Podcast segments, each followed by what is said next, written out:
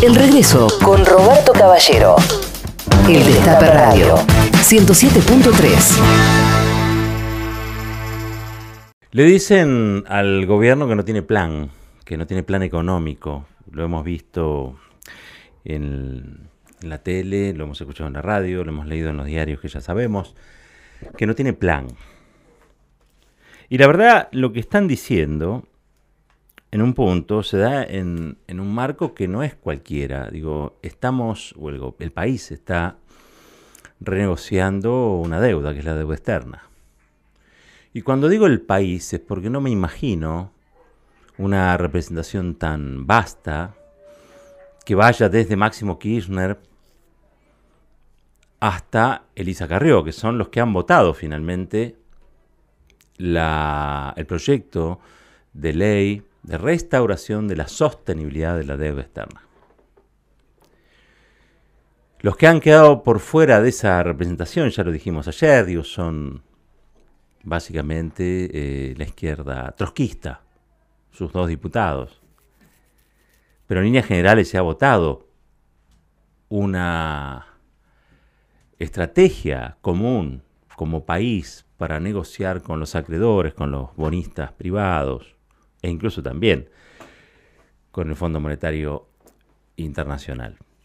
¿Y qué quiero destacar hoy, que me parece que es lo relevante? En, el marco de una negociación eh, hay intereses en juego. En este caso hay algunos intereses que son los del país y en otro caso son los intereses de aquellos que en su momento le han prestado plata haciendo un negocio, un negocio financiero.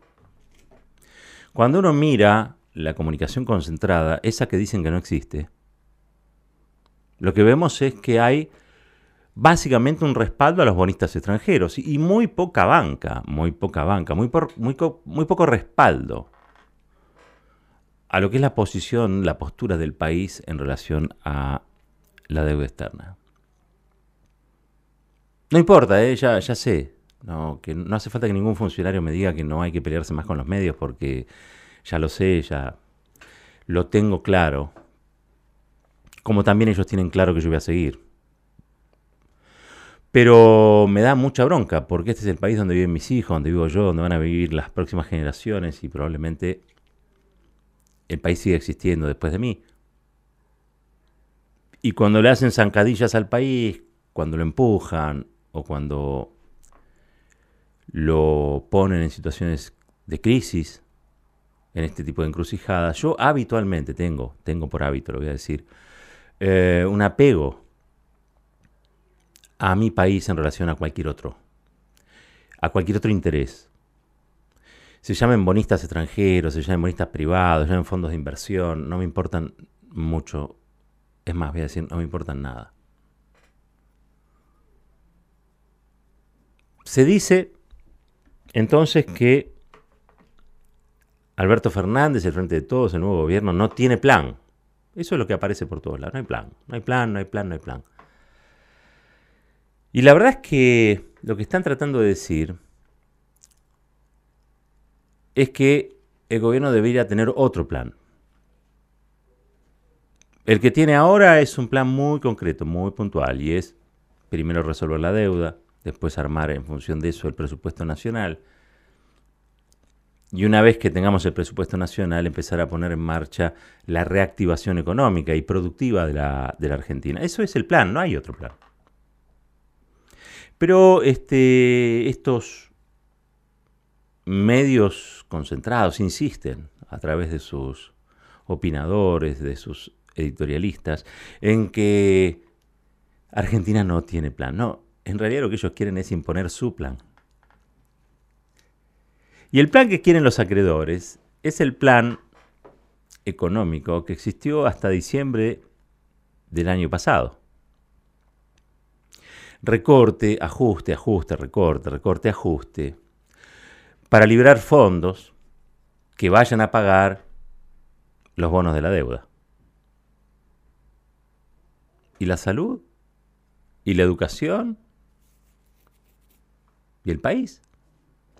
Claro, no les importa, porque el país le debería importar antes que nada a los argentinos, a los argentinos de a pie.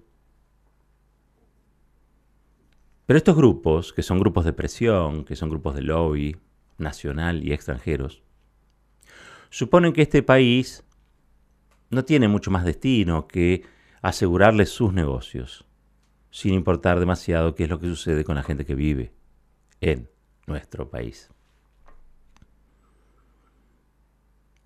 Dicen que no hay plan y sin embargo ayer este, conocimos que la FIP, encabezada por Mercedes Marco del Pont, lanzó una amplísima moratoria para pequeñas y medianas empresas, un millón de beneficiados, un millón de beneficiados directos, vaya a saber cuántos indirectos, pero concretamente quitas del casi el 42% en las deudas, deudas por, escuchen esto, 7 mil millones de dólares acumuladas durante los cuatro años en los que gobernó en la Argentina el neoliberalismo de la mano de Mauricio Macri. Cuando digo pequeñas y medianas empresas, estoy hablando de Juan, de Pedro, de Luis, estoy hablando de los talleristas, estoy hablando de todos aquellos que han montado un pequeño negocio con uno, dos, diez empleados, tratando de producir en un país que durante esos cuatro años no produjo otra cosa más que deuda, hecatombe y miseria. Eso es el atisbo de un plan. Pero claro, primero hay que arreglar el tema de la deuda.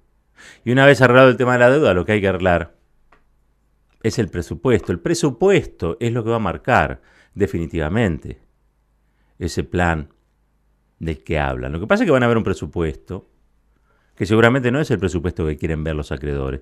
Es un presupuesto de crecimiento, es un presupuesto de producción, es un presupuesto que viene a rescatar al mercado interno de su depresión.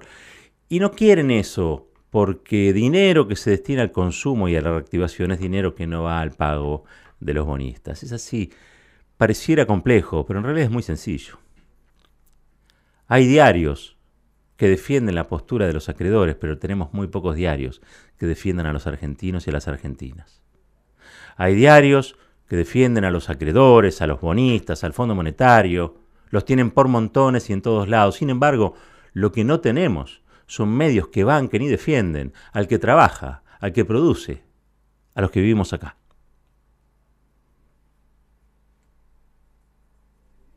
No importa, no importa, al fin de cuentas, lo que digan. Porque Argentina, ustedes lo saben, yo lo sé, se va a poner nuevamente de pie. Y se va a poner nuevamente de pie porque tenemos una memoria, una memoria que tiene que ver fundamentalmente con un país. Y somos muchos más los que aspiramos a un país con todos adentro. Y somos muchos más los que aspiramos a un país con futuro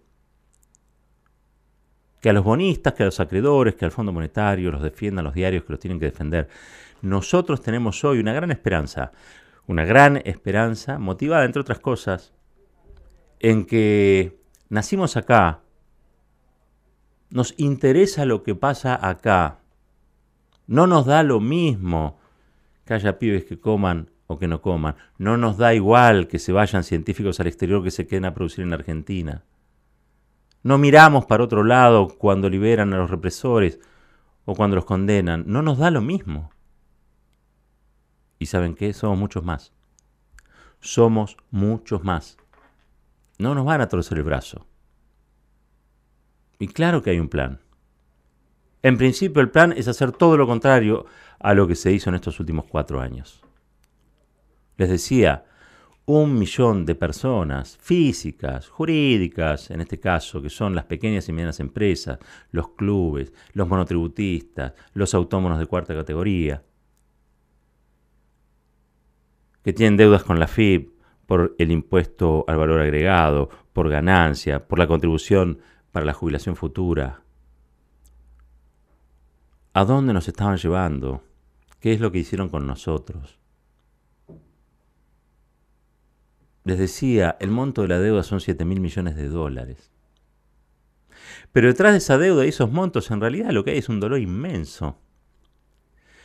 Porque a toda esa gente a la que ahora el Estado le está tirando una soga, diciéndole, aguanten un poco, les estamos dando una mano, el país se va a poner de vuelta de pie, se va a encender, se va a reactivar. A toda esa gente en estos cuatro años le mataron los sueños, le hicieron doler la espalda, los angustiaron, los hicieron vivir obligadamente la congoja de no saber si podían pagar a fin de mes las cuentas. Y en la mayoría de los casos tuvieron que elegir entre pagar la luz y despedir un empleado, entre pagar la jubilación futura o garantizarse la comida de todos los días. Eso fue lo que pasó, nos destruyeron. Nos sumieron en un caos. Nos prepotearon y nos empujaron a inestabilidad. Eso fue lo que pasó en estos cuatro años. Y hay que decirlo. Esto fue tierra arrasada.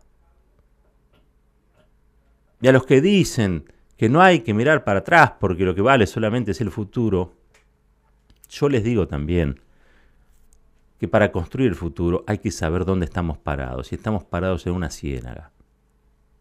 Estamos parados en un lugar horrible, en el que los acreedores manejan los diarios y buena parte también, buena parte también de la política. Por suerte, el otro día en el Congreso se votó algo muy distinto. Y eso distinto que se votó fue que la Argentina empiece a madurar un proyecto, un proyecto de país.